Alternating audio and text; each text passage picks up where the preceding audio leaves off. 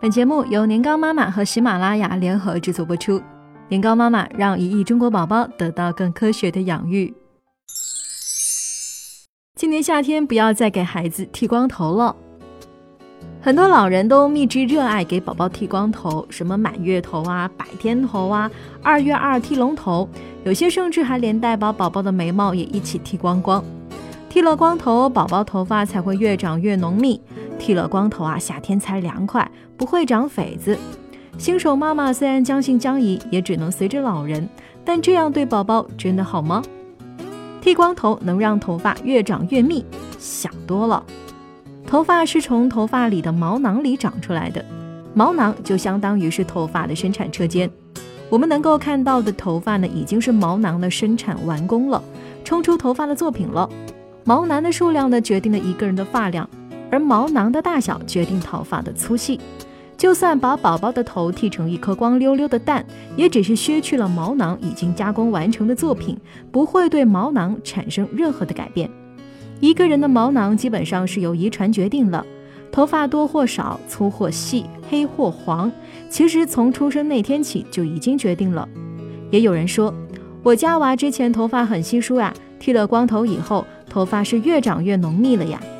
这是因为随着宝宝的生长发育，毛囊慢慢的发育完善，并不是剃光头的功劳呀。剃光头会让宝宝更凉快，正好相反。夏天快到了，给宝宝剃个光头，凉快凉快，不靠谱哦。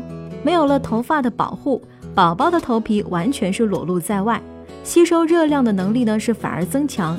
被毒辣的太阳长时间的照射后，可能会感觉更热。试想一下，当你躺在沙滩上是晒日光浴，是盖一层毯子比较凉快，还是直接对着大太阳曝晒会更舒服呢？而且头发呢，就像一个战士一样，在保护着头皮，让头皮免受紫外线的侵害。据研究发现，秃顶和头发稀疏的人患皮肤癌的几率更高。所以到了夏天，除了不要给宝宝剃光头涂凉快之外，再给他戴一个防晒的帽。哎，这样呢会更舒适。剃光头的真相，容易感染，还招蚊子。一般来说呢，宝宝的性门呢要到一岁半左右才会完全闭合。性门未完全的闭合前，头顶呢是很软的。如果给宝宝理发不当，尤其是剃光头这种高难度动作，是很容易损伤宝宝的头发。小宝宝呢头皮娇嫩，抵抗力差，细菌呢就容易侵入头皮，从而是导致感染。而且有时候肉眼是完全看不见的小伤口都能够疼上一阵子，相信爸爸刮胡须和妈妈刮腋毛的时候都有过类似的经历吧？就别让宝宝受罪了。